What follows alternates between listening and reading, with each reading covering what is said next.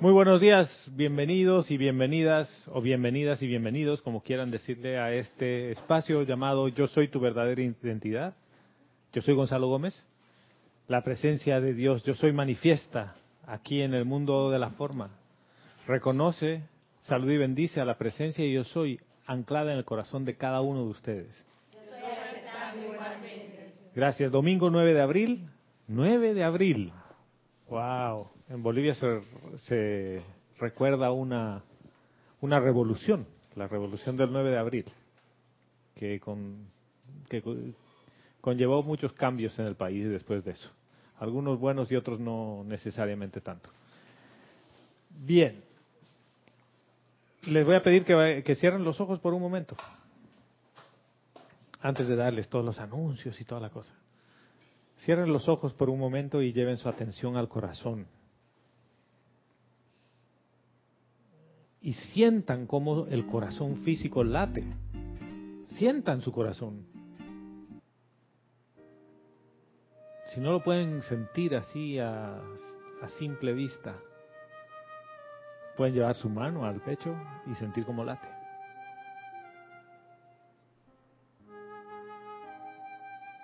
Y ahí, inclinando la rodilla ante tu llama,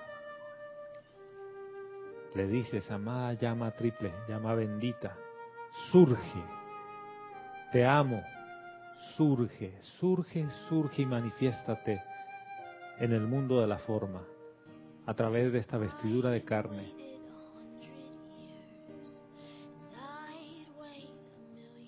Te reconozco como la fuente de todo lo que existe, amada presencia de Dios, yo soy, que yo soy. Y en tu nombre, amada presencia de Dios, yo soy. Invoco a la maestra ascendida Kuan Yin. Amada maestra ascendida Kuan Yin, te invocamos en el nombre más poderoso de Dios, yo soy, para que camines a través de nosotros y viertas tu radiación de misericordia y perdón, para perdonarnos a nosotros mismos por aquellas cosas que consideramos que son imperdonables en uno.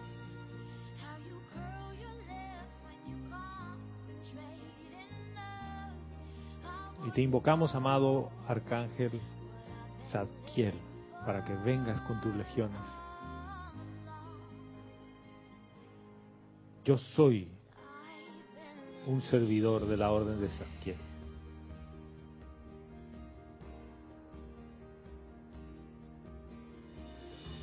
y visualizamos cómo desde el corazón de cada uno se proyectan rayos violetas.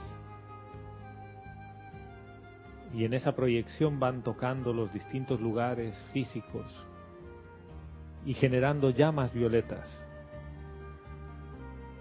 que terminan cubriendo todo el planeta Tierra y devolviéndole el brillo y el esplendor que una vez tuvieron.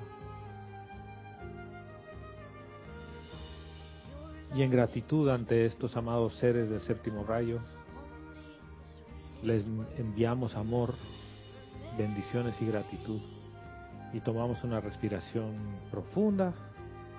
Al exhalar abrimos los ojos y vamos al libro de ceremonial, al volumen 1, a la página 121. Les pido que se pongan de pie, por favor. Y vamos a hacerlo con un tono de voz amoroso, en gratitud a, la amada maestra ascendida Kuan Yin. Todos. Oh Padre de toda luz y Madre de todo amor, invocamos ahora a su hija de misericordia y compasión, la amada Lady Kuan Yin, para que inunde nuestros seres con la experiencia jubilosa del perdón al perdonar dejamos ir todos los efectos de las energías mal utilizadas que infringen nuestras vidas, la ignorancia, la confusión y el dolor de este mundo. Hemos venido a liberarlas a punta de amor y así lo haremos. Ahora, este es el centro corazón de nuestra existencia, el júbilo de perdonar la vida a medida que entra en mi conciencia liberándola dentro de una vibración superior con los dones del fuego sagrado que tú nos has dado en custodia tan libremente. Vivimos en el abrazo violeta de nuestra santa hermana Kuan Yin y yo soy el júbilo del perdón. Yo soy el júbilo del perdón. Yo soy el júbilo del perdón. Que así sea, amado yo soy. Y cada afirmación de las siguientes la van a visualizar cada vez que la repitamos. Todos. Mi mundo es un mundo de fuego violeta. Mi mundo es un mundo de fuego violeta. Mi mundo es un mundo de fuego violeta. Mi mundo es el mundo divino que yo deseo. Mi mundo es el mundo divino que yo deseo. Mi mundo es el mundo divino que yo deseo. Mi cuerpo es un pilar de fuego violeta.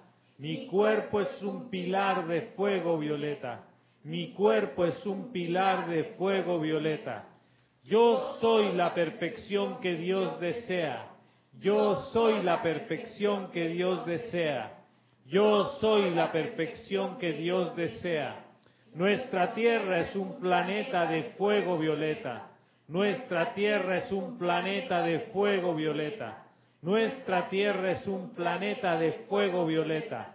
Nuestra tierra es todo lo que Dios desea. Nuestra tierra es todo lo que Dios desea. Nuestra tierra es todo lo que Dios desea. Muchas gracias, pueden sentarse.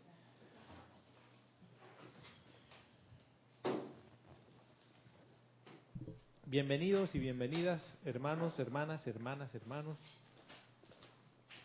a esta clase de domingo, 9 de abril, a las 11 de la mañana hora de Panamá. Y gracias, hermano, hermana, que escuchas la clase en vivo o en diferido. Lo importante es que tu atención está allí porque ahí donde está tu atención, allí estás tú. Y en esta clase tenemos en la cabina a Verónica, Vero como le decimos, aunque su nombre es Verónica, ¿no? Sí, porque tendemos a ponerle los los apodos diminutivos y todo, Verito. sí, lindo, es lindo. Pero ella se llama Verónica, ¿no? Así vibra. Verónica está en los controles para atender tus comentarios vía Skype respecto a esta clase o no, pero sí respecto a la enseñanza. ¿Ya? Y eso sí es un cambio. Y vamos a explicar por qué son los cambios. El próximo domingo tenemos Serapis Movie, la película Whiplash.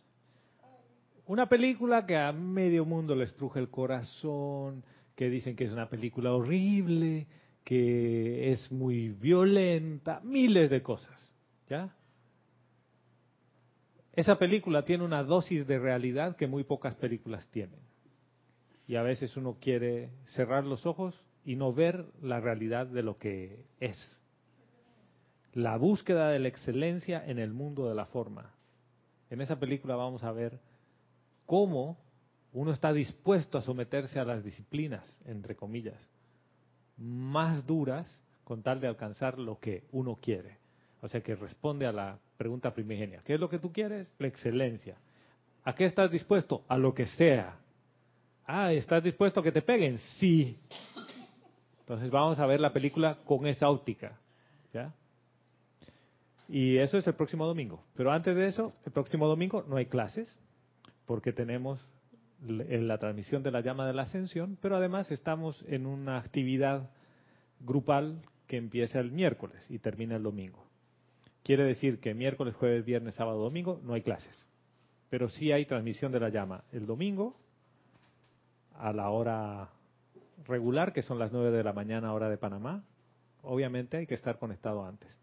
Y el sábado, que empezamos a las 8 de la mañana porque tenemos una hora de diferencia con Nueva York y el servicio de transmisión de la llama debe empezar a las 10 horas de Nueva York, que es 9 horas de aquí. Entonces, digamos que son unos minutos antes que necesitamos la introducción al ceremonial, etcétera, 8 de la mañana. Quizás ocho y media, pero mejor llegar antes. Pero después no hay clases regulares, la radio va a seguir como todos los días y no habrá nadie en el chat esos días, excepto para los servicios de transmisión de la llama donde puedes reportar tu sintonía. No se va a leer tu nombre, no por eso digas, ay, entonces yo no escribo porque yo quiero escuchar mi nombre, suena bonito, Gonzalo. Ah, Gonzalo sintonizando desde su casa en Panamá. Bien. Eh, sí, ¿no? Debería ser, ¿no? El, Serapis Movie es transmitido. Vero me está diciendo, ¿y van a transmitirlo? Porque solo estás hablando de los servicios de transmisión de la llama. Gracias, capitana. Sí, sí se transmiten los, eh, los Serapis Movie, este también. Eh, ¿Alguna pregunta? ¿Ninguna? ¿Respecto? ¿Respecto? El miércoles en la clase que imparte Kira, se continuó hablando sobre el libre albedrío.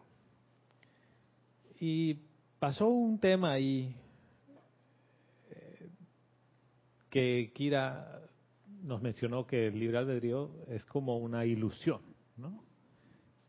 Y eso fue como tirarle, no sé, alcohol al fuego, ¿no? ¿Cómo que es una ilusión? Y yo quiero explorar un poquitito esa línea porque cuando hablábamos de la necesidad de la hora en la anterior clase hablamos del libre albedrío y cuán dispuesto tú estás a decirle al, Padre, Padre, te devuelvo tu libre albedrío. ¿Por qué? Porque cuando lo uso, meto la pata. Y miren, solo hay una oportunidad en la que no meto la pata. ¿Qué es? Cuando por mi libre albedrío decido escucharte y hacer lo que tú dices. Porque cuando tu vocecita interna te dice qué hacer, pregunta, ¿estás haciendo lo que tú quieres? ¿O estás haciendo lo que Dios te dice que hagas? Y miren, y, la clase no iba a ser de eso, pero esta mañana el Mahachohan me cambió el plan, entonces. Dice una de las fuentes principales de la infelicidad, la frustración y la aflicción experimentadas por la humanidad es la capacidad de desobedecer las directrices divinas. O sea, es la capacidad de desobedecer. Eso es fantástico. No está hablando de la capacidad de obedecer, sino de la capacidad de desobedecer. O sea, es como que la capacidad para hacer daño, esa es una capacidad también. ¿Ustedes alguna vez han visto un niño que tiene capacidad de, de desobedecer? Uy, uno es creativo. Uf. Uno hace lo que le ha dicho su papá o su mamá que haga a su manera, ¿no? Y es como, siempre recuerdo este ejemplo cuando estábamos con, con Vero, con nuestros hijos pequeñitos, y a Camila le dijimos, hijita, mira a tu hermano. Estaba en la cama, el niño. Salimos los dos, ¡pum! Vamos, hija, pero ¿cómo no lo has visto tu hermano? Yo lo he visto. Me han dicho que lo mire, yo lo he mirado y se ha caído. Obedeció al pie de la letra. Tú como padre, ¿qué le vas a decir? Pero es que eso significaba que lo cuides, que veas que no se caiga. No, no, no. Tú me dijiste que lo mire. Yo lo he mirado y se ha caído. Entonces, ¿cuántas veces tú tienes una directriz y tú la haces así. Aunque tú sabes que implica más cosas y dices, no, no, no, no. A mí me dijeron que guarde silencio. Entonces, y por dentro estoy, mira cómo venir esto, pero no está guardando silencio. Pero para todo efecto o para todo ojo externo, estoy en silencio. Yo no he abierto mi boca, no he dicho nada. ¿Por qué dicen que estoy criticando? estás haciendo las muecas con la cara. Entonces, este tema de la capacidad de desobedecer es un punto interesante. Dice, es la capacidad de desobedecer las directrices divinas de su propia presencia, yo soy individualizada, y de la hueste ascendida de luz. Entonces aquí viene el kernel del asunto o el núcleo del asunto. Dice, La elección entre la obediencia jubilosa, dispuesta e iluminada a las indicaciones de la presencia, y el uso voluntarioso o ignorante de su libre albedrío para crear imperfección, es una cuestión personal entre cada hombre y su Dios. Entonces, cada vez que es el uso voluntarioso o ignorante del libre albedrío, meto la pata. Así de sencillo. Entonces viene el decreto este de eliminen el, el, uso destructivo del libre albedrío. ¿Sabes qué? Si lo pides así y te lo quitan, nunca vas a saber por qué te lo quitaron. ¿Qué tal si tú decides no usarlo destructivamente? ¿Cómo se hace eso? Recordando quién eres y siguiendo las directrices de lo que tu corazón te dice que hagas. Y, esto puede ser complicado. ¿Qué pasa si tu corazón te dice, Candy, empaca todo y vete? ¿Y vete dónde? ¿Yo qué voy a hacer? Voy a dejar a tantos niños que yo los cuido. Y voy a dejar Panamá. hermana, empaca y vete. Y uno dice, yo no empaco, yo no me voy. ¿Por qué? Por, por favor por libre albedrío. Yo elijo hacer lo que me da la gana. Es como cuando ustedes ponen Waze o el GPS en el auto. ¿Alguna vez lo han hecho? Le ponen el teléfono y le dice, quiero que me lleve a esta dirección. Y te dicen, 300 metros doble a la izquierda. En 200 metros doble a la derecha. Y te da un tiempo estimado de llegada. Y tú doblas a la izquierda y ves la calle trancada y dices, esta computadora no sabe, ya me ha metido en el tráfico, entonces yo sé más, yo doblo otra vez a la izquierda y a la izquierda y a la derecha. Y después llegas tarde. La hora de estimada del programita decía 6.29 y tú llegaste 6.50. Y dices, esta cosa, esta tecnología no sirve. No, no, no es que no sirve, es que tú decidiste cambiar el rumbo. Tú decidiste por libre albedrío hacer lo que tú quieres. Pero este tema es bien sencillo. Porque dice, sin embargo, hasta que cada miembro de la raza humana llegue a un deseo personal de hacer la voluntad de Dios, no conocerá la felicidad permanente ni el júbilo del logro victorioso, lo cual consigo trae paz, abundancia y expansión espiritual. Y esto me lleva a un punto que refuerza la clase anterior que no habíamos encontrado nada que diga exacta y literalmente lo que hablamos la clase anterior. Y hay mucha gente que dice, no, no está en la enseñanza. ¿En qué, en qué libro está lo que has dicho? Bueno, aquí está, en el capítulo 43 del diario del Puente a la Libertad del Mahachohan. Hasta que cada miembro de la raza humana llegue a un deseo personal de hacer la voluntad de Dios, no conocerá la felicidad. ¿Qué es hacer la voluntad de Dios? Chan, chan, chan, chan, chan, chan. ¿Qué pasa cuando yo decido hacer la voluntad de Dios? ¿Qué es lo que le devuelvo a Dios? ¿Habíamos hablado? El libre albedrío. El libre albedrío. ¿Por qué? Porque yo ya no hago lo que me da la gana. Yo hago lo que mi padre tiene en el plan. ¿No se vuelve una ilusión el libre albedrío entonces? Porque dice, tarde o temprano, cada ser encarnado, por su propio deseo, va a decidir hacer la voluntad de Dios. O sea que es como que, miren, acórtenme por favor la distancia, porque como tengo libre albedrío y no tengo el deseo de hacer la voluntad de Dios, meto la pata ad infinitum. ¿O no? Porque uno ¿Dónde empieza el sentido, el sentimiento de culpabilidad de uno mismo? En las metidas de pata. ¿Cuántos de ustedes se, se permiten meter la pata sin sentirse culpables?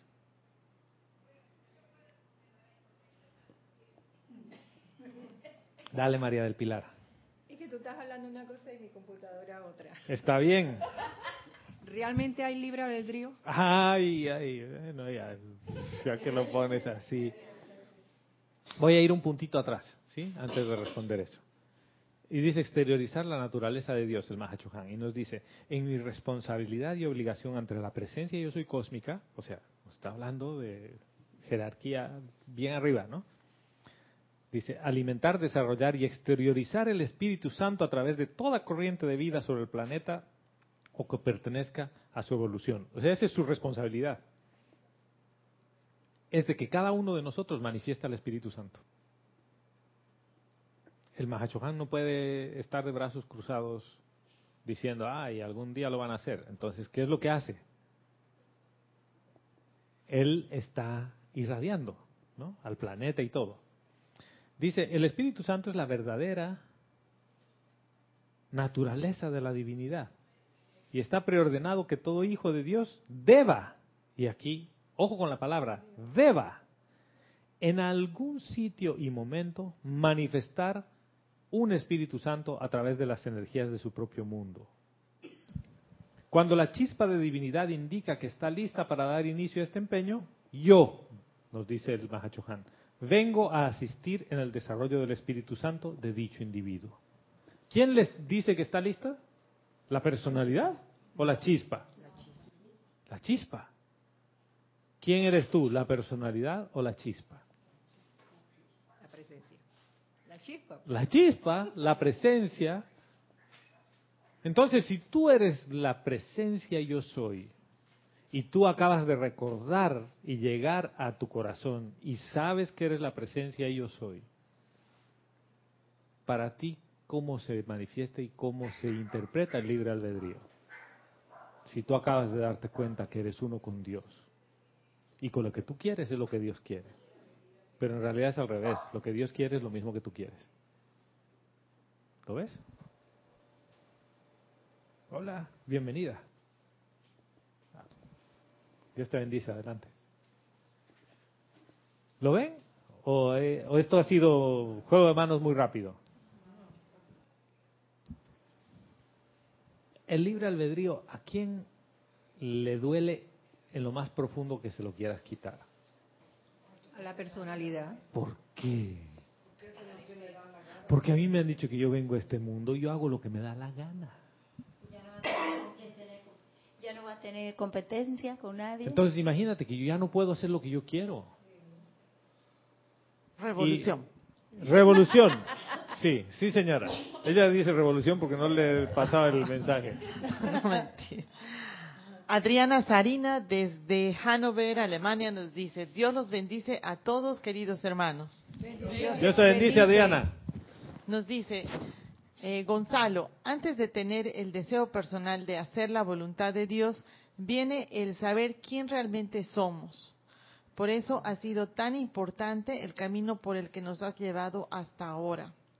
Realmente el libre albedrío es una ilusión. No lo había visto así antes. Si somos Dios, solo existe en nosotros la voluntad de Dios. Entonces, el libre albedrío es realmente una ilusión. Entonces, ese libre albedrío que defendemos a capa y espada tiene que ver con tu conciencia externa. Porque el día que tú dices, ya no quiero conciencia externa, yo solo quiero la conciencia de la presencia yo soy, que yo soy, se acaba el, se acaba el viaje de la defensa del libre albedrío. ¿Por qué? Porque yo ya no quiero hacer lo que me da la gana, yo quiero hacer lo que Dios tiene como plan. ¿Y qué es lo que Dios tiene como plan? Nos lo acaba de decir el Mahachohan, aunque no se dieron cuenta. Que el Espíritu Santo se manifiesta a través de ti. Ahora, esto suena religioso, ¿no? Uy, el Espíritu Santo. Imagínate, voy a ser santo, me voy a vestir de blanco y voy a flotar. No, no, no, no, no. Me voy a dejar cachetear. No, no, no. Es todo lo contrario. ¿Cómo se empieza a manifestar esto? Felicidad. No importa si tienes o no tienes, el primer rasgo en ti es que se te nota la felicidad. Entonces, si tú estás en una actividad, por más espiritual que parezca, que no te produce felicidad, hay un problema. No estás siguiendo la voluntad de Dios, estás siguiendo la voluntad humana. Entonces estás haciendo uso del libre albedrío. Y es como que el libre albedrío es la capacidad de desobedecer y meter la pata. Yo lo veo así. Hasta que tú decides que te aburriste de la tontería de los sentidos, como nos diría el amado maestro ascendido Serapis Bey, y dices, ¿sabes qué? Ya, ya me cansé. ¿A quién de ustedes le encanta sufrir? A ver, pero sinceramente, ¿no? ¿No te gusta levantarte así con un poquito de dolor de cabeza, ¿no? Y tomarte un resacol, digo, un, un tilenol. El resacol para cuidar la, curar la resaca. ¿no? Pero ¿por qué no te gusta? ¿No te gusta ese estrés de estar en un deporte extremo? ¿No? Nunca has estado en un deporte extremo. ¿Y sales a manejar auto a la calle? Aquí, en Panamá. Ese es un deporte extremo. Ese es un deporte extremo. No en todas las ciudades, por cierto. En México, en la Ciudad de México también es un deporte extremo. Estás listo a manejar por dos horas con quién sabe qué tipo de insultos de por medio. Sí, señora. Elizabeth Alcaíno desde Nueva York nos dice, Dios los bendice a todos. Dios Dios te bendice, hermana. Bienvenida.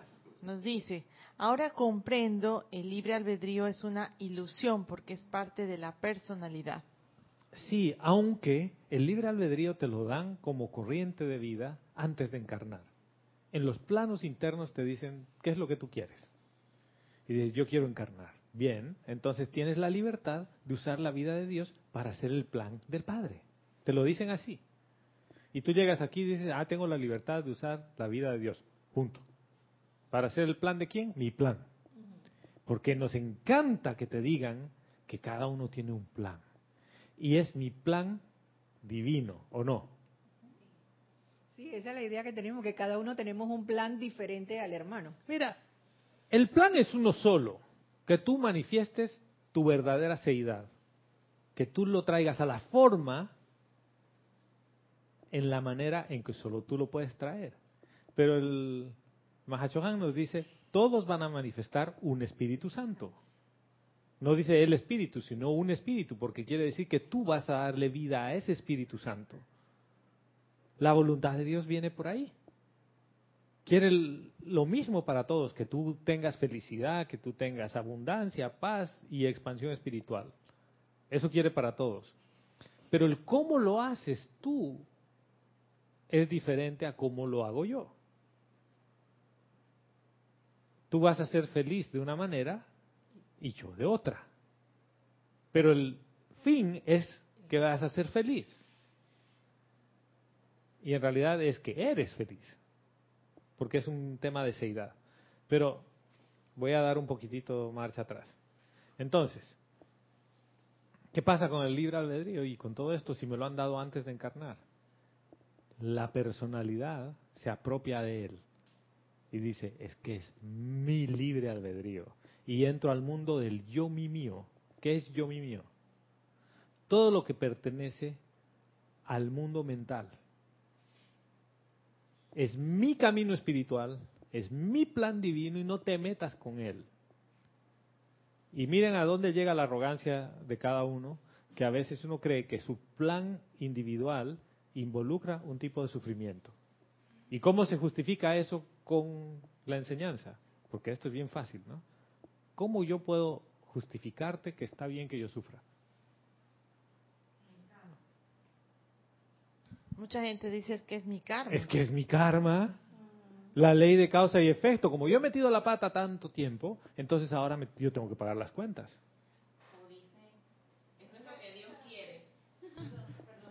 O dicen, Que eso es lo que Dios quiere. Ah, lo eso que es lo Dios que- quiera. Esa es la Dios frase. quiere, y dice, no, no, Padre, que sea lo que tú quieras. Y te llega el palazo, ¡pum! Dices, ay, es que es tu voluntad, deme doble. No, no, él no te va a dar nunca un palazo. Y ese es el punto. Dios no está para dar palazos. Dios es amor. Entonces, cada vez que empezamos a ponerle cualquier tipo de artificio encima, decimos, es el libre albedrío y es la voluntad de Dios. No, la voluntad de Dios es felicidad, es paz, es riqueza. Demos un poquito más marcha atrás. ¿Qué pasa si tú tienes limitaciones de abundancia? No financieras, de abundancia. Que son dos cosas distintas, ¿no? Tú no te ríes. ¿Cuánta gente ustedes conocen que no se ríe? Así se ríen de un chiste. Jejeje. Y no se ríen. No tiene abundancia de vida. ¿Cuántas personas conoces que abren cualquier cosita, así la servilleta, dicen, no, hay que cuidar el ambiente? Entonces le cortan un pedacito así a la servilleta, eh, que lo acabo de hacer para los que están por radio, y se limpia así. No, es que hay que cuidar. Economía del papel. Economía del papel, sí, porque el planeta anda tan mal. Y, y yo todavía puedo sentarme a debatir que el planeta está mal. ¿Que nos estamos comiendo todo el alimento que pueda dar? Sí, pero esta es la escuela. Y cuando se gradúe toda la humanidad de ahí, la escuela va a mejorar y va a cambiar. ¿Y cuál es la otra parte de la voluntad de Dios que te dicen, no, y si tú no calificas entre los graduados, mija, hercóbulos? Entonces, ¿qué pasa? ¿Qué pasa en tu conciencia cuando yo te digo que tú vas a ir para hercóbulos? No, para allá no. No, entonces, ya, bueno, voy a hacer la voluntad de Dios. Ya, bueno, ya, ni modo, pues ¿qué me queda? Miedo. Y la voluntad de Dios no la puedes hacer por miedo. Y la voluntad de Dios no es nada del otro mundo que sea, ay, tengo que dejar de comer chocolate, de tomar café, de tomar vino. No, no, nada de eso. Entonces ya no me voy a poder enojar nunca, pues. Me voy a volver un Congo, como dicen aquí, en Panamá. ¿Qué quiere decir un Congo? A ver, tradúzcanme el... Una persona que todo el mundo le da palo y no reacciona. Y la abusan y la usan y que dice sí, sí. No.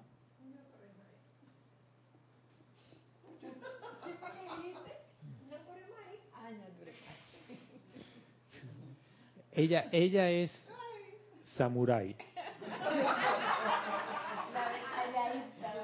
Eh, es Raquel. ¿Saben cómo es el samurái, no? Si él saca la espada, corta. No hay pregunta, hay, uf, hay una precisión, me encanta eso, Raquel. No, no han escuchado ¿Quién? lo que dijo Ah, Raquel. por favor, tienes que decirlo al micrófono, El Raquel. micrófono. Y otro Mae que siempre dice que sí, cuando dice sí, significa no, y cuando dices no, significa sí. Un yes man. Exacto, eso es lo que Sí, gracias, es gracias Raquel. En indígena, ¿no? Sí, señora. Angélica Valenzuela desde Santiago de Chile nos dice, Amado Gonzalo, Dios te bendice y Dios bendice a todos los presentes en la clase. Dios Dios te bendice, bendice. hermana. Amada Angélica. Cada vez que te escuchamos, recordamos a la presencia de los ángeles. Angélicas. Sí, es que cuando hablamos de la hueste angélica, viene Angélica a mí. Dice, yo siento que hacer la voluntad de Dios es escuchar lo que te dice tu corazón y no lo que te hace creer el cabezón que es la voluntad de Dios. Exactamente, hermana. Entonces, es menester aprender a reconocer cuando habla tu cabeza y cuando te habla tu corazón. Cuando sientes lo que está en tu corazón, sinónimo de escuchar esa quieta voz interior, escuchas y lo realizas. Uno sabe que estás manifestando al yo soy, o sea, tu verdadera identidad, porque el indicador de que estás haciendo esa voluntad de Dios es cómo se siente uno con lo que estás haciendo, y el corazón te lo dice pues te sientes bien o no. Y esto se conecta con el libre albedrío, en cuanto a que si el libre albedrío es de lo humano y de todo en este plano de ilusión es la escuela creada para aprender. Por lo tanto, me hace mucho sentido que el libre albedrío es una ilusión todo el tiempo. ¿Y por qué es una ilusión? Visto desde esta óptica, ojo, porque después muchos van a decir, no, pero si es un regalo y podemos entrar en una discusión interminable. Desde esta óptica, desde esta forma de ver, cuando tú recuerdas quién eres, se acaba toda la ilusión, no solo el libre albedrío, se acaba toda la ilusión. Y te das cuenta que todo el mundo es una ilusión. ¿Por qué? Porque no es lo real. ¿Qué es lo único real que hay? La presencia. La presencia de Dios. Y eh, juguemos un poquito. ¿Quién de ustedes tiene, un, tiene una forma de ser que ha permanecido a través de los años igualita? Que no ha cambiado. Yo siempre he dicho las cosas de frente. Ah. Dale. No, yo sí he cambiado, porque antes yo era de la que lo que primero era la boca que la mente. Entonces, Y paraba. entonces quiere decir que tu forma externa cambia. ¿Sí? Y como algo que es imperecedero, permanente, que no tiene principio ni fin, que es Dios, que es la presencia de yo soy, cambia. Quiere decir que ese cambio que has tenido es una ilusión porque eso no es Dios. ¿O no? ¿O he ido muy rápido? El cambio positivo sí es Dios. Es que espérate, ahí, ahí quiero llegar. No hay cambio positivo ni hay cambio negativo, hay cambio. Hay Entonces, cambio. por un minuto de juego, separemos dos, dos universos. Un universo que no cambia, que es omnipresente, omniabarcante, que es Dios. No cambia. ¿Por qué? Porque si cambia la naturaleza de Dios, ups. ¿Te imaginas que Dios cambie de, de idea y un día así, con una conciencia bien humana, despierte y diga, ay, ese planeta, ¿cómo se llamaba? ¿Tierra? Ay, ¿sabes qué? Ya, ya me han cansado esos humanos. Y mañana que respiren otros aires. Así, delete. Sí, ese sistema solar, miren, Helios y Vesta, les pido perdón, pero hoy no estoy de humor para lidiar con sus problemas. Y ¡up! hace rato habríamos desaparecido, ¿o no? Ni estaríamos hablando aquí. Ese es un mundo que estoy creando en la ilusión. ¿Ya? Hasta donde sé, por introspección, la presencia de yo soy no cambia. Es lo único que no cambia. Pero esa parte de mi personalidad que no era Ya lo acabas de decir. Esa parte de tu personalidad que no era Dios se ha empezado a hacer uno con Dios. Y ese es el cambio al que tú le llamas positivo. Pero si nos vamos a pasar agarrando pedacito a pedacito y devolviéndoselo a, a Dios, tienes muchas encarnaciones de cambio. ¿Ya? Vayamos al otro universo. ¿Qué pasa en el universo externo? Todo cambia. ¿O no? Sí, sí. Un día te levantas de buen humor y al día siguiente te levantas de mejor humor. ¿Eh? ¿Sí? Y el otro de súper buen humor. Hasta que, Hasta que llueve. hasta que llueve, hasta que te rayan el auto, hasta que alguien te choca, entonces después de que te choca ya no es tan bueno el humor. Quiere decir que tu conciencia externa cambia todo el tiempo. ¿Tú te imaginas que tú tendrías la misma conciencia que cuando naciste? Vendrías aquí. Es- se espera que cambie.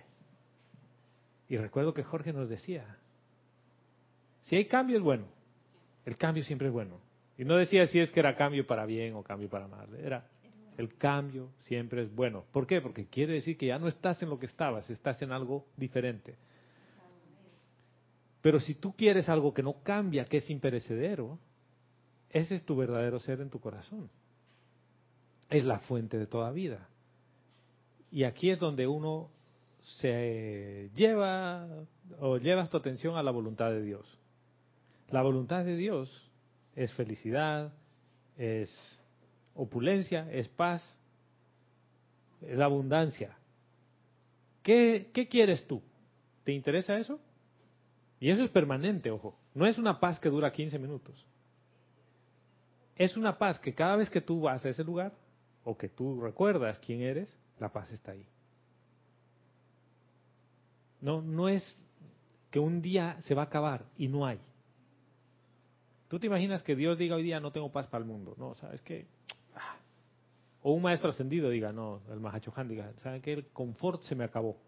¿Por qué? Porque les he dado tanto, que ustedes han hecho tanto abuso del confort que ya no hay confort, no tengo más para dar.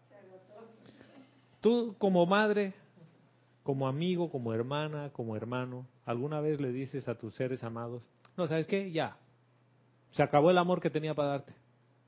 ¿Por qué? Porque sí, porque hoy día yo he despertado así y ya no te amo. Se acabó el helado de vainilla. Ya no hay helado de vainilla. ¿Te imaginas que tú despiertes en la mañana y veas a tu pareja y le dices, ya no te amo? ¿Por qué? Porque se acabó. ¿Cómo? Sí, yo tenía como eh, 15 años, 20 días y dos horas de amor.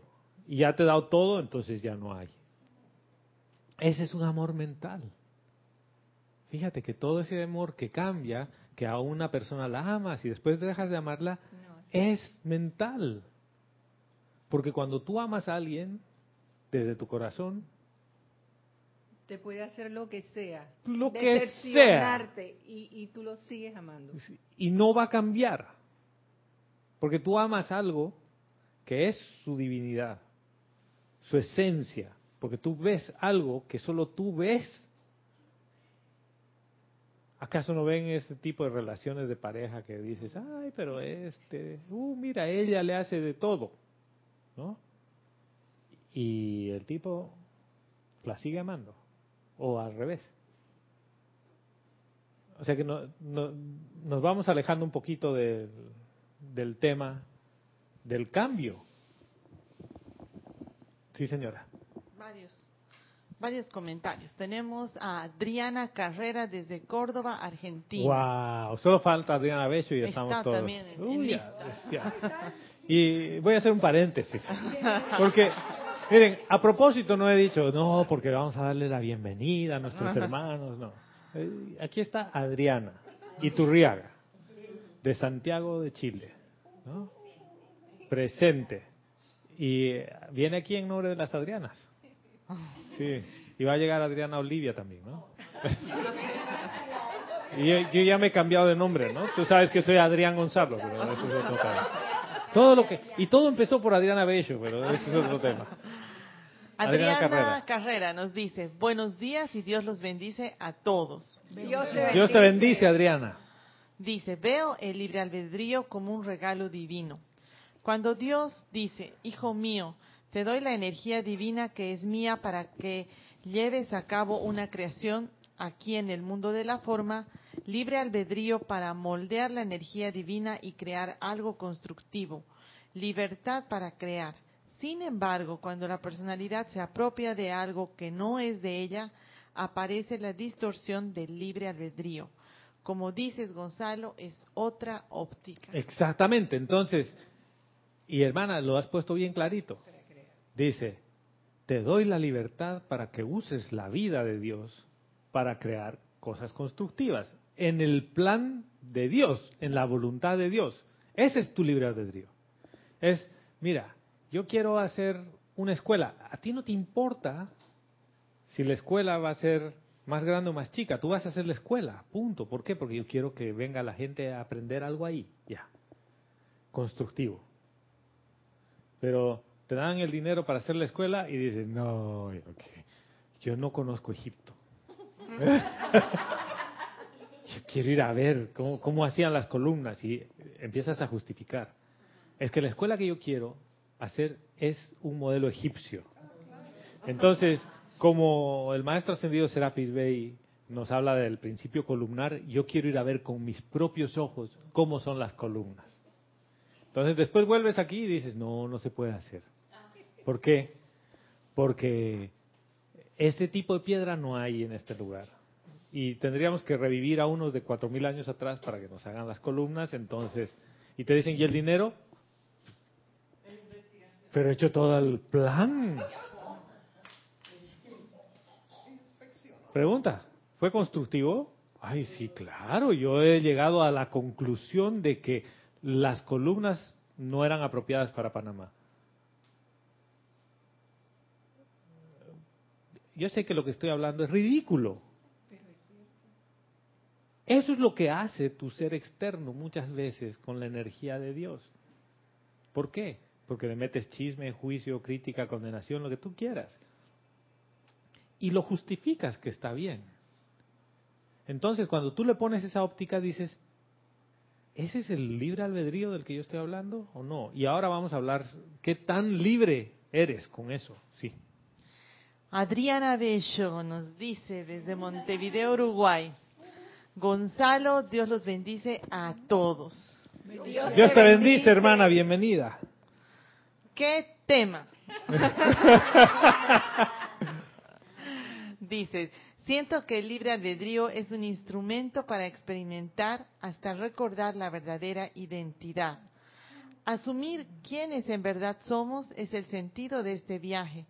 Por tanto, hablar de ilusión en relación al libre albedrío es manifestar sostenidamente la voluntad divina. Por otra parte, fácil resulta hablar de la voluntad divina, la cuestión está en el rastro. Está en manifestarla, hermana. Exactamente. Entonces, si tú dices, no, es que yo ya, ya sé quién soy, ya, yo medito todas las mañanas, me conecto, eh, que ese es un tema que uno piensa que se conecta y se desconecta, ¿no? Como si fuera, no sé, un vagón de tren, conectado, desconectado. Si tú te desconectas de la presencia de Dios, yo soy, no existes. ¿ya? Y el otro día escuché de, de una línea oriental, de una de estas corrientes orientales, decía, hay un solo funeral al que tú vas a estar feliz de no ir. Al de tu personalidad. Porque tú vas a querer que se muera. Dice, ni al funeral quiero ir, dice, que desaparezca. Y eso viene por ese lado de lo que dice Adriana. Porque en tanto y en cuanto está metida tu personalidad de por medio, el rastro que tú dejas es de personalidad. Y eso tiene varias cositas. Yo, mi, mío. ¿Qué es yo, mi, mío? Primero dices, yo lo hice. Y en realidad tú no haces nada. Si no sería la energía de Dios y la vida de Dios, tú no puedes hacer nada. El Maestro Ascendido Jesús nos recordaba, no soy yo el que hace las obras, es mi Padre a través mío. ¿Ya? Punto uno. Mi. Es que es mi familia, es mi vida. No te metas conmigo porque es mi problema. Es mi vida. Y eso es mentira. ¿Por qué?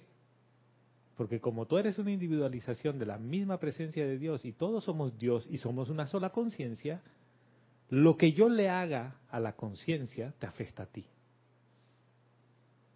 Por lo tanto, hay un tema de reverencia por la vida. Y cuando le quito el mí y el mío, porque es mío, pues me pertenece. El único que tiene un sentimiento de pertenencia, de que eso es mío y de nadie más, es tu conciencia externa. Y fíjense cómo nos lleva el mundo externo o el Rex Mundi. Ustedes han visto esta película con Will Smith y esta chica rubia simpática que son ladrones, los dos. Focus, sí, ¿te has visto? ¿Y qué tal? Buena, ¿no? Sí, y Will Smith bien guapo y la chica también. En esta película Focus, en una de las partes cruciales de la película, ellos eran especialistas en engañar a la gente. Empiezan a jugar con un asiático que hacía apuestas. ¿Ya? Y él empieza a perder. Porque lo habían estudiado al asiático y era un vicioso de apostar. Pero de esas personas que son enfermizas de apostar y que le generaba cierto deseo de, de seguir jugando más. Y empiezan con 100 mil dólares y pierde 100 mil dólares. Y llegan hasta el millón de dólares y saca todas las ganancias de toda la vida que tenían y la chica no sabía que Will Smith estaba metido en algo. Ella, está, ella era una más del, del proceso de timar al, al asiático. Entonces, al final le dice, ya, ¿sabes qué? La última apuesta es que tú elijas a un jugador de fútbol americano que esté en el campo y tú pienses en el número. Y ella, le dice, la chica va a adivinar el número que tú has puesto, que tú has pensado, que tú has visto ahí. Y, el, asiático dice, bueno, ¿quieres que yo escriba el, el número? Y él le dice, no, yo confío en que tú vas a decir la verdad. ¡Wow! Qué, arriesgado, ¿no? Entonces la chica agarra los binoculares y empieza a buscar un número. Y ella estaba más asustada que nadie porque dice, esto es un millón de dólares y ahora qué voy a hacer. Y de repente ve una cara familiar en uno de los jugadores. Y ve a una persona que ella conocía. Y ve el número y le dice 59. Y el, el asiático dice, no, no, no, no, no, no. ¿Y qué no? ¿No está bien? No, no lo puedo creer, dice. Yo vi 59 y le paga su millón de dólares y se van y todos. ¡ah! Y la chica le dice, ¿cómo lo has hecho a Will Smith? Y le dice, yo te voy a explicar cómo lo he hecho. Y estoy haciendo el cuento largo para que ustedes entiendan. Las personas todo el tiempo están viendo señales de las cuales no están conscientes. Y tú manipulas su, entre comillas, libre albedrío para tomar decisiones. Y le dice, a él lo hemos sugestionado durante todo el día y durante varios días con el número 59. Y cada vez que iba a un lugar, le dice, incluso los pendientes que tenía la chica del hotel tenían el número 59. Y en la calle, cuando él pasó, una persona con una gorra que lo chocó decía 59. Dice, tanto así que cuando llegó, además, al hombre que era un jugador de fútbol americano, lo ponen en contacto con él. Dice, vio una cara familiar, vio un número familiar y lo eligió. Y ella dice, ¿y por qué no me lo dijiste? Le dice, porque si no, no funcionaba, porque tú tenías que estar igual de estresada que él. Y ella le dice, ¿y entonces yo cómo he decidido elegirlo él? Porque igual tú tenías una cara familiar y lo conocías. Lo han manipulado de principio a fin para sacarle algo. Entonces, la pregunta del millón viene aquí. De todas las decisiones que tú tomas todos los días, todas esas decisiones con tu conciencia externa, ¿estás seguro que tú decidiste porque tú quieres eso? ¿Estás seguro? O segura, que tú me apuestas y me dices, yo te apuesto, yo quería el iPhone 7. A mí nadie me ha impuesto el iPhone 7. Porque me parece mejor teléfono. Y nada que la publicidad que viste en el periódico, así grande el iPhone 7, y dice, ahora toma fotografías con doble plano. Y no, no, no, no. A mí esa publicidad no me ha afectado. ¿Qué es lo que nos dice el maestro ascendido Saint Germain? Sobre las sugestiones externas. Te dice, necesitas hacerte inmune ante las sugestiones externas. ¿Por qué? Porque si no te haces inmune ante las eh, sugestiones externas, tu, entre comillas, libre albedrío se ve comprometido a que tú tomes decisiones que en realidad otros la tomaron por ti antes de que tú la tomes. Ya la cara de María del Pilar me dice mucho. ¿Por qué uno se casa, tiene hijos, hace su profesión aquí, su profesión allá? ¿Quién te ha dicho que esa es la receta? ¿Por qué lo hiciste?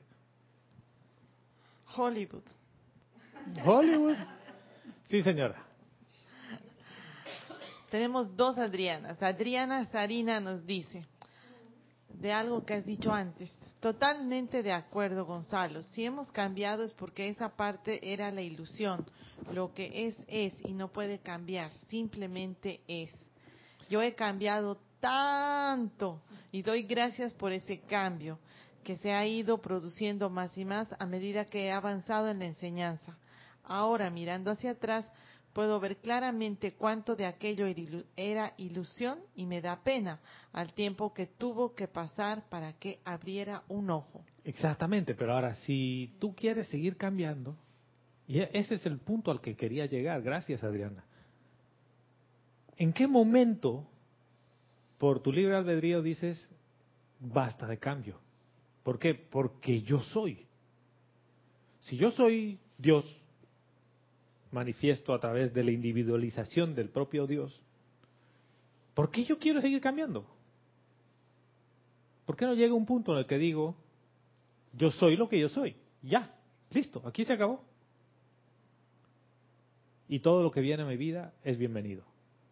Y si viene gente discordante, la bendigo.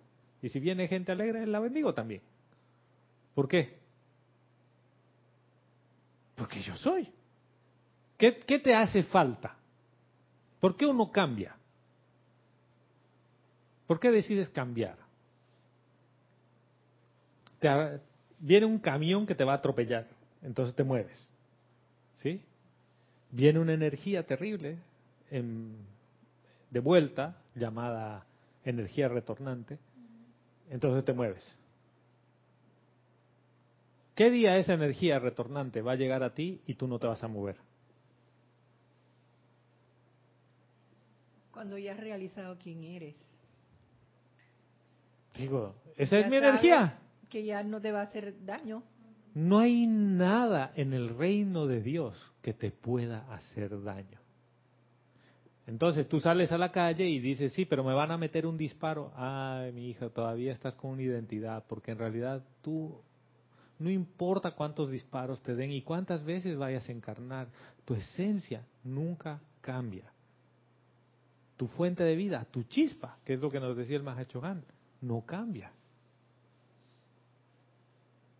Yo, yo no, no me imagino un universo en el que la chispa divina cambie. ¿Te imaginas?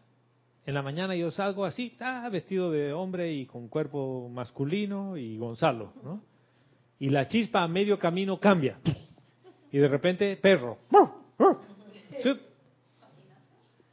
y, perro con corbata, ¿no? Y traje y todo. Eso solo ves en Hollywood. La esencia de vida, la esencia, esencia, tomó una forma para estar en este plano de la ilusión y traer a la manifestación la presencia de Dios yo soy. Por lo tanto, cuando ya viene la energía retornante y tú tienes claro quién eres, a ti no te interesa. ¿Por qué?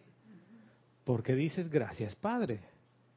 Miren, una de las primeras cosas que yo les puedo decir que, en este proceso he experimentado. Me causaba mucha aflicción no tener dinero. Ojo, y pónganle atención a las cosas. No tener dinero. No es que no tenía dinero, ¿ya? No es que feliz por tener dinero. Quedarse con cero en la cuenta bancaria me causaba estrés. ¿Y si pasa algo? Ahora si quedo en cero, no hay ningún problema. ¿Por qué no? Porque sabes que mm, eh, el dinero sí está. El dinero en realidad, ni siquiera el dinero, es la provisión. Bueno, la provisión está. La provisión. O sea, la necesidad va a ser cubierta. ¿Ya? Y, no es un tema de un cálculo mental que tú dices, si pasa esto, esto y esto y esto, voy a tener cómo hacerle frente. No, es un tema que cuando la personalidad empieza a estresarse y dice, y no va a alcanzar y no va a alcanzar, dices, ¿sabes qué? Calma. ¿Por qué?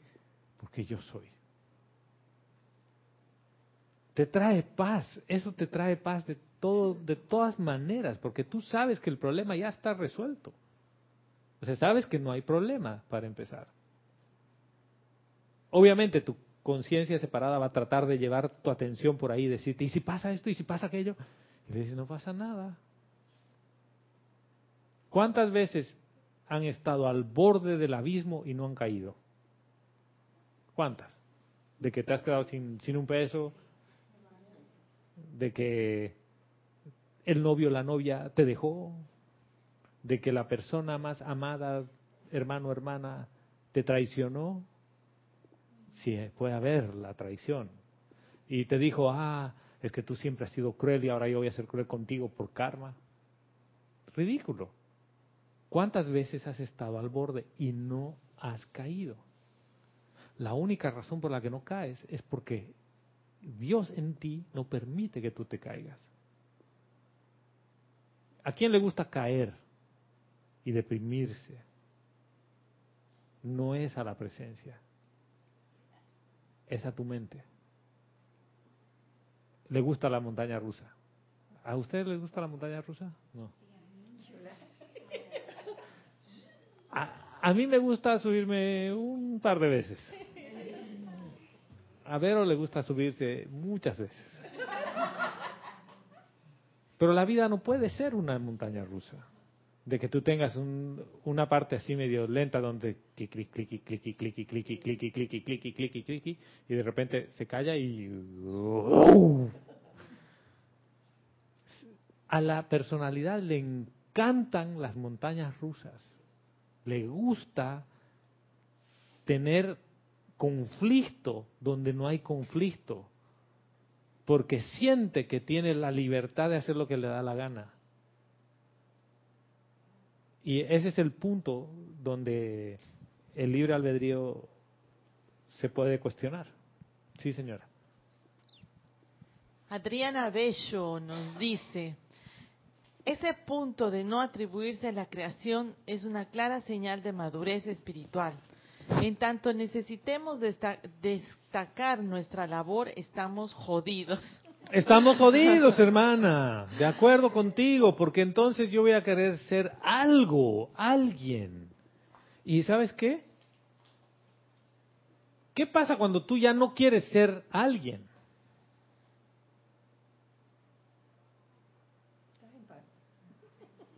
Estás en paz. Estás en paz. No necesito que mi nombre esté en letras brillantes y parpadeantes. ¿no? O como Lewis Hamilton. Ustedes saben quién es Lewis Hamilton, ¿no? No. Un muchacho británico que ha ganado el título de Fórmula 1 más de una vez. Y el otro día han mostrado un Rolls Royce a ver, un Rolls Royce. Yo a un Rolls Royce no le pondría ninguna pintura a un lado, ¿no? Bueno, un señor millonario que es fanático de Lewis Hamilton le ha puesto el nombre de él en todo el lado del, auto, así como si fuera un auto de venta de, de pizza. Y dice Lewis Hamilton, ¿no?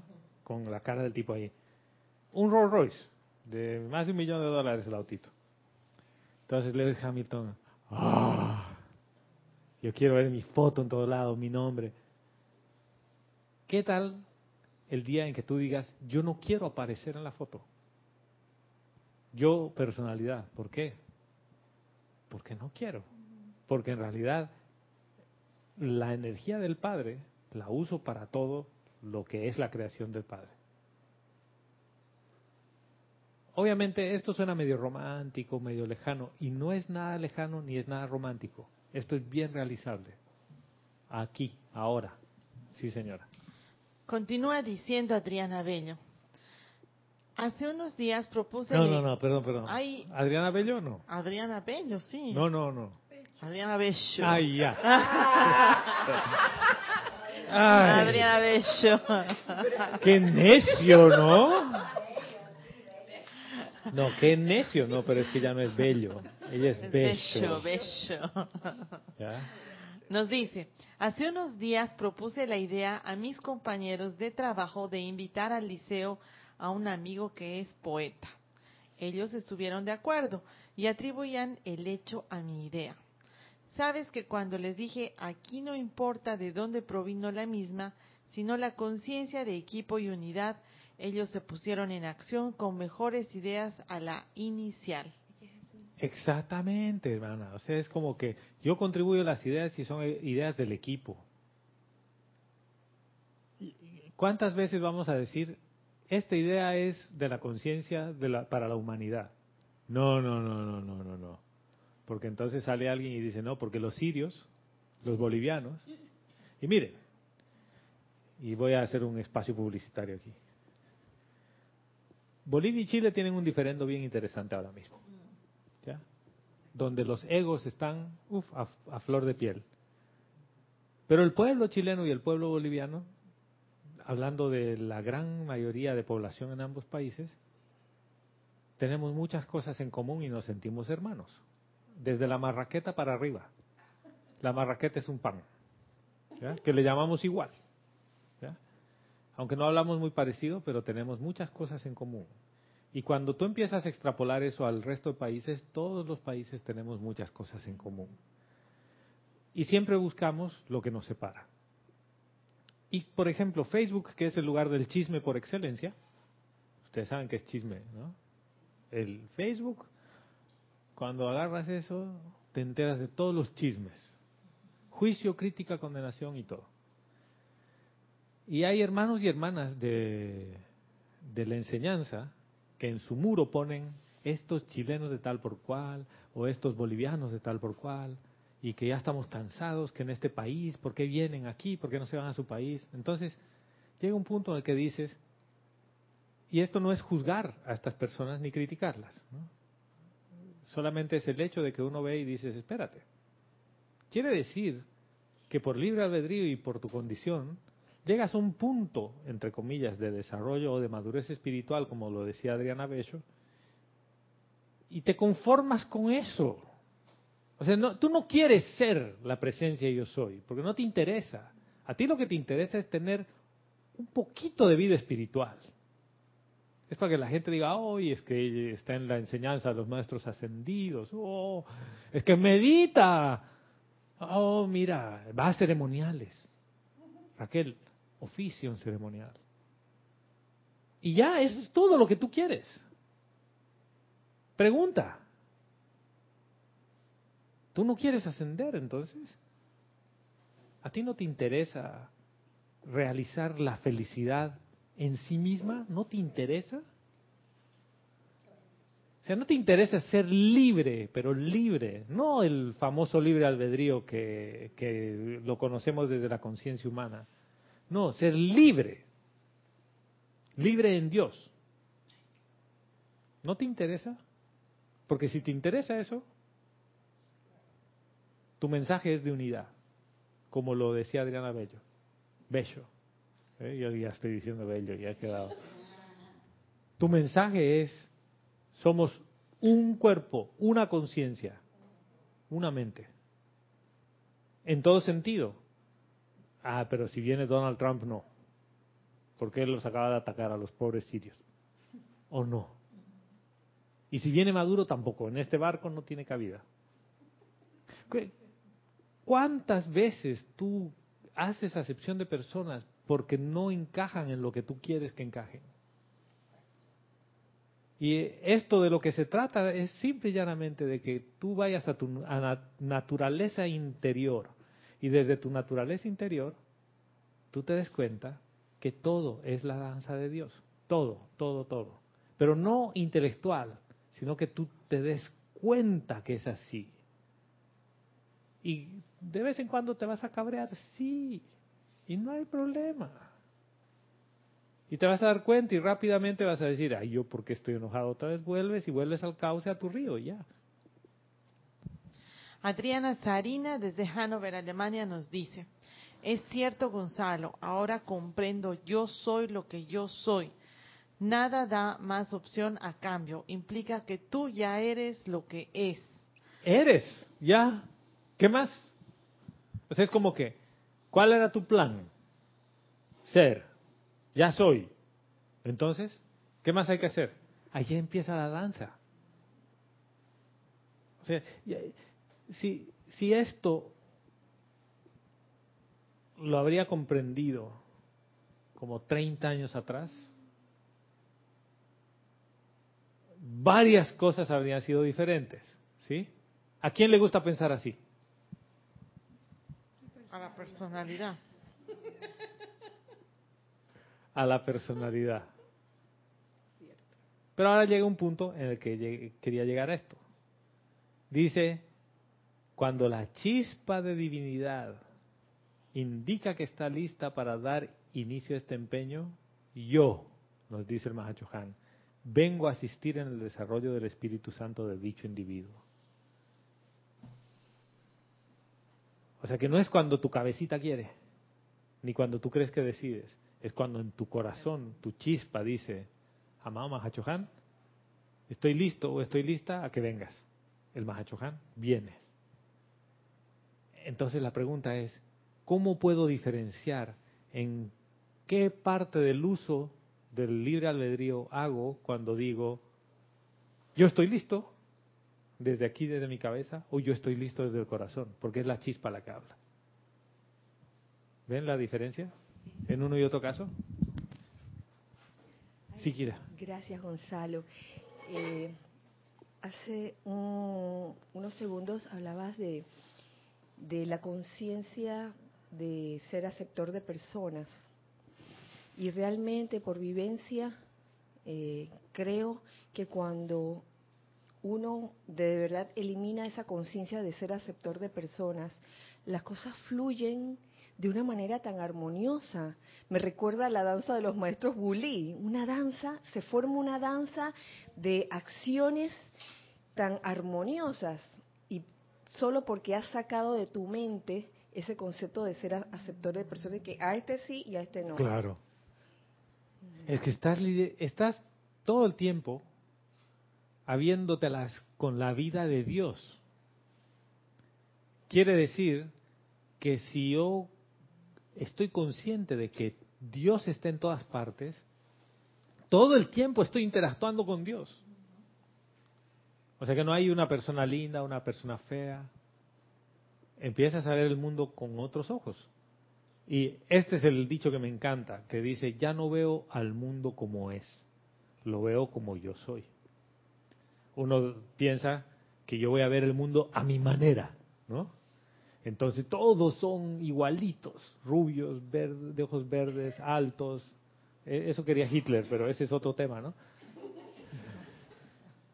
Hay personas que también solamente quieren estar o hablar con otras personas que están a su nivel. Ah, por y supuesto. si hay otra con un nivel más bajo, no, esa no entra. Mira, a mí eso en el trabajo me ha tocado más de una vez, ¿no? Que llego a ciertos lugares y los directores de país, los representantes tienen niveles de uno de dos, director uno, director dos.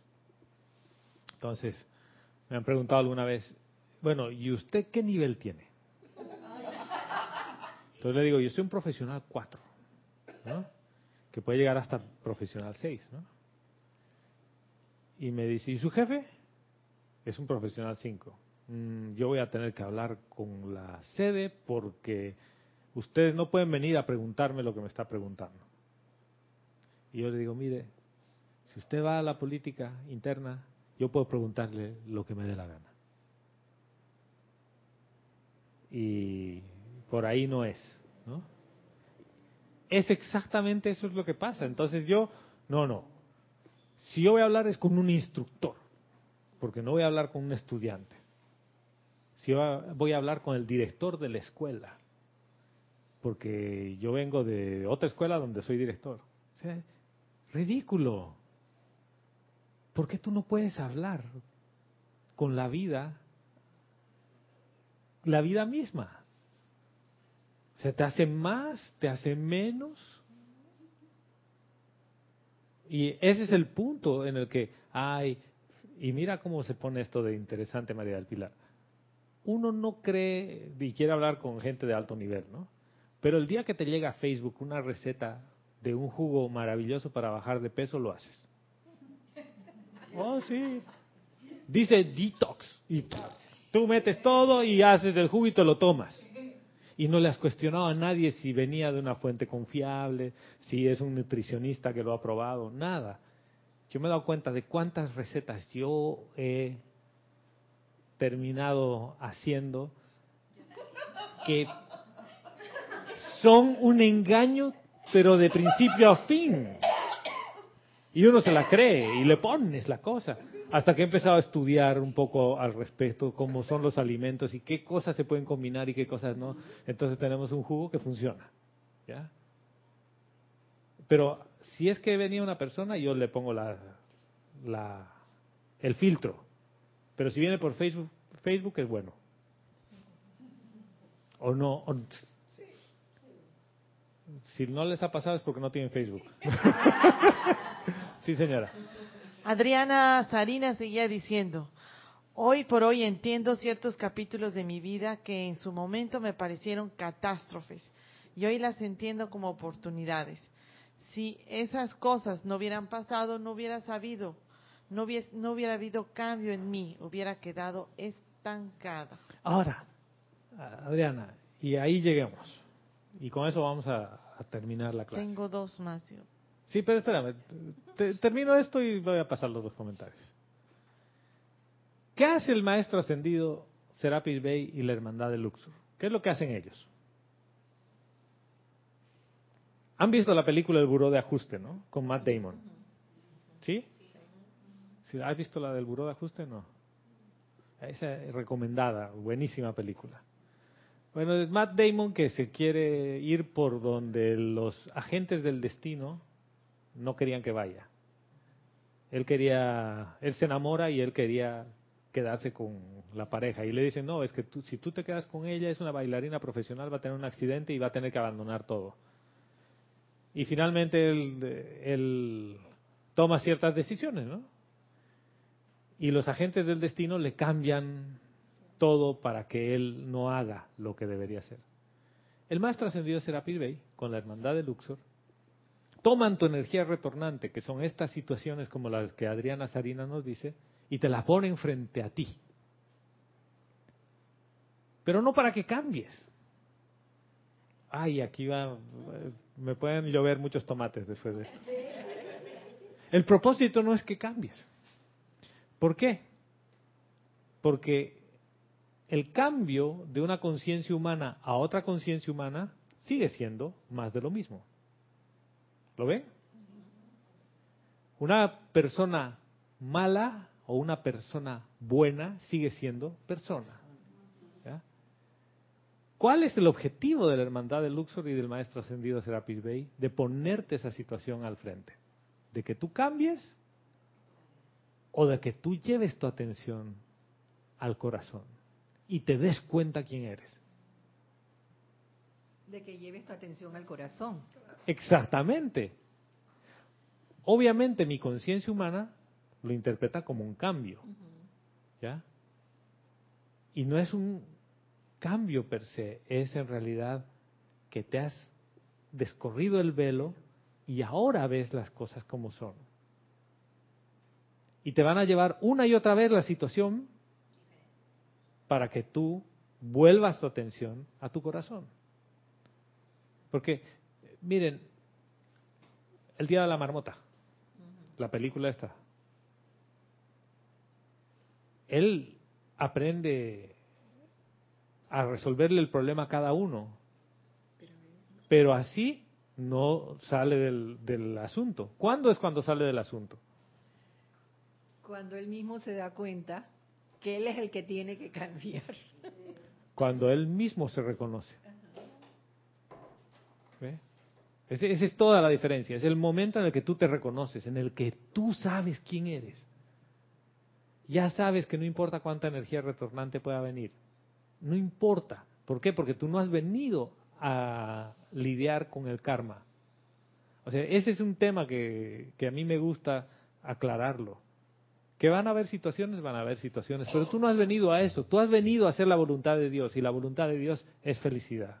Por lo tanto, has venido a ser feliz, a que las cosas que hagas generen felicidad en la gente, en ti. Y obviamente después terminamos metidos en tantas cosas de uf, préstamos bancarios, tarjetas de créditos, viajes. Tú pon toda la pinche lista y dices, y no puedo salir de eso. Entonces soy, me siento miserable por todo eso. Y quien no ha tenido una deuda de tarjeta de crédito, No sabe que para todo lo demás está Mastercard.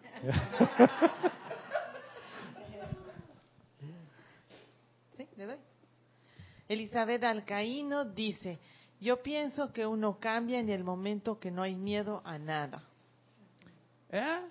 No hay miedo a nada. ¿Quién no tiene miedo? Obviamente, para la conciencia externa o humana, ha habido un cambio. ¿Cuál es el cambio? Que ya no soy el que manda.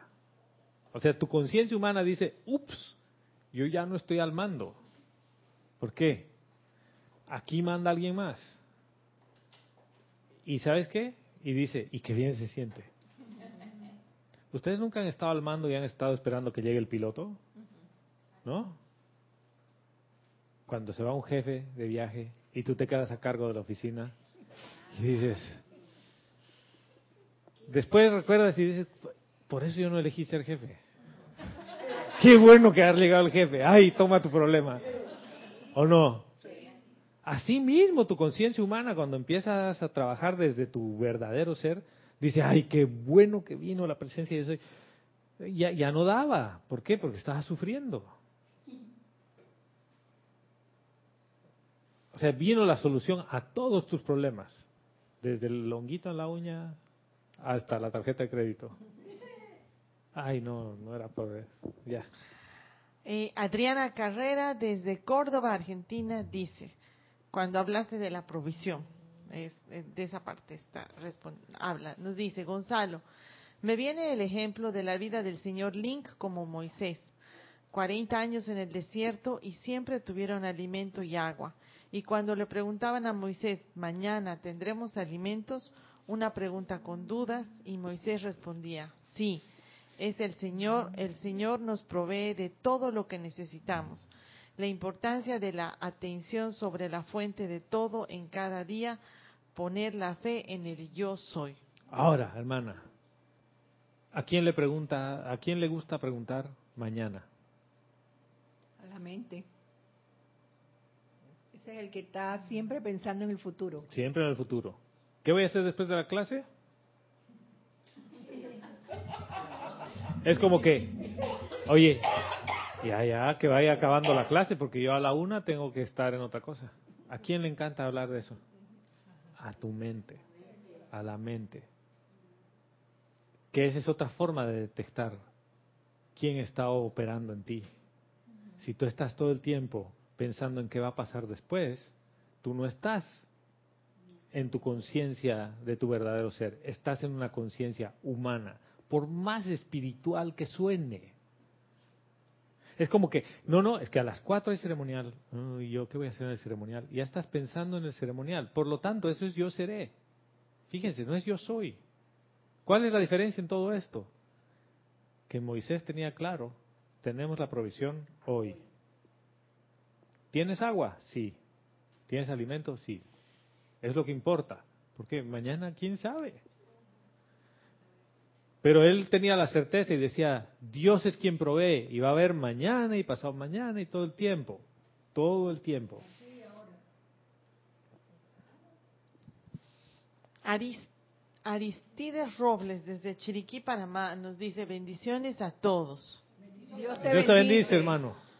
y nos, eh, nos dice, cuando una corriente de vida encarnada en la tierra de tal manera que está lista para ser preparada para la ascensión, ese individuo es singularizado de entre las masas por la hermandad de Luxor con alguien a quien pueden darle la asistencia más personal.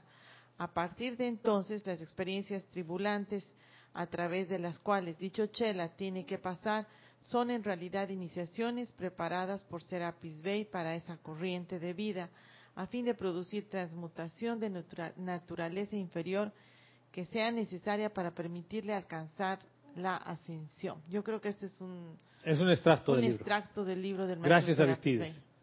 Ahora, y ahí habla del chela. ¿Y qué pasa cuando yo digo, ay, es que yo no soy chela? ¿Tú no eres chela? Adriana dice, yo sí, claro, sí, yo sí.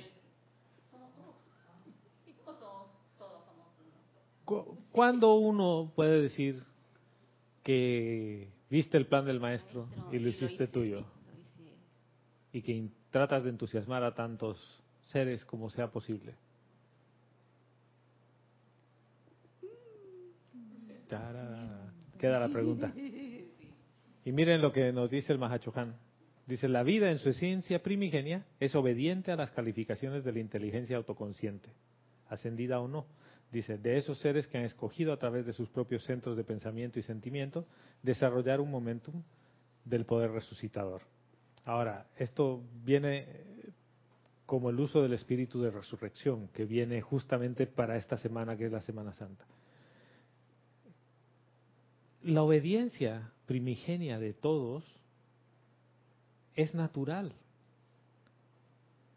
Entonces, ¿qué pasa cuando tú tratas de ser obediente y te cuesta? Y te es difícil. No le pegues a tu hermano, es que y te aguantas, te amarras la mano, no le voy a pegar, no le voy a pegar y se acerca y le pegas. Con el, con pie, lo que sea. Naturalmente lo quieres pegar. Llega un punto en el que naturalmente ya no lo quieres pegar. Lo que nos está hablando aquí es natural.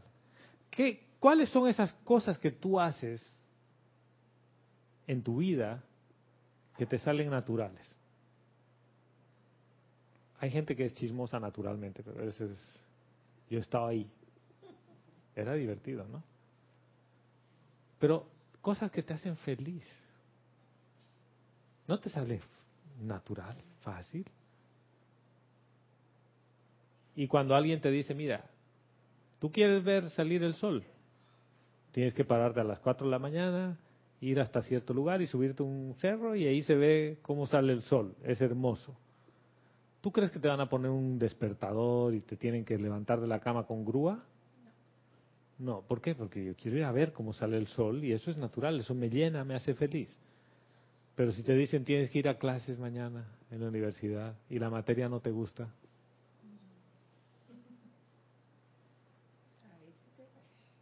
hay que ir a pagar los impuestos a las 6 de la mañana.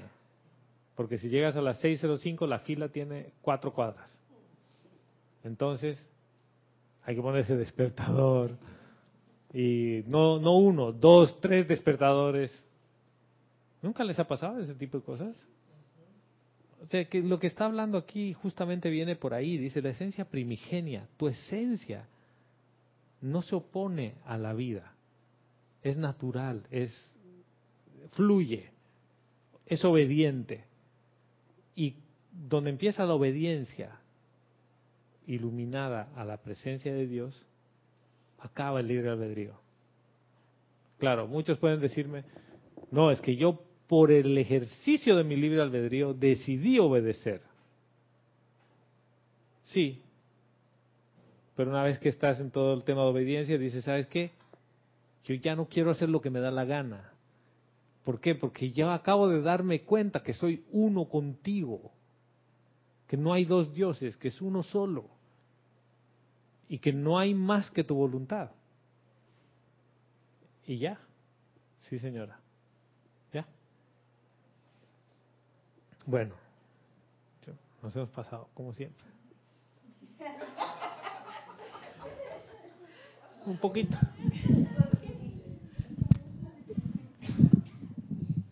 Esto venía después de la necesidad de aquietarse que habíamos tratado como hace un mes atrás. El mismo capítulo, donde el, el amado Mahachohan nos habla.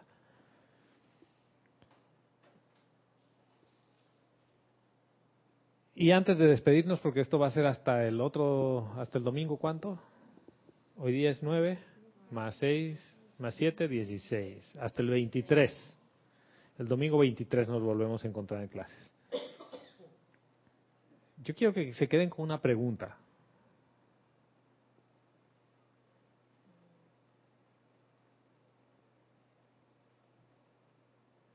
¿Cuánto puedo permanecer en una relación con la presencia yo soy? Y si eso es la liberación. ¿Lo entienden o no? Bien. ¿Cuándo puedo permanecer? Es que esto, a voy, a re- voy a responder la pregunta. Es que si no, no va a quedar bien. Cada vez que yo estoy en una relación con la presencia de Dios yo soy, hay una separatividad. Entonces, uno dice es que no puedo permanecer en ese estado todo el tiempo. ¿Ya? La pregunta es, ¿esto se trata de permanecer en un estado? ¿O de qué se trata? Del ser. Ser. Entonces uno decides tú cuánto tiempo vas a permanecer así con tu cuerpo de mujer. En la mañana dices, por cinco horas voy a hacer el esfuerzo de ser mujer. No, porque tú elegiste antes venir con este, con este cuerpo. Esto es igualito. Cada vez que yo pienso que voy a permanecer en el modo presencia yo soy, quiere decir que mi mente sigue jugando conmigo. Porque aquí no se trata de permanecer en nada, se trata de ser. Y el punto de ser es natural. Eso quiere decir que se acaba la relación espiritual que tienes y toda la cosa. Ahora entiendes por qué no podía dejar la pregunta. Ok. No hay tarea. No hay tarea. Yo, yo a Candy igual le voy a pedir la tarea. Le he dicho que de qué vamos a hablar hoy. Ahí, tú tienes que pensar para la próxima. Y he usado la, la palabra tienes.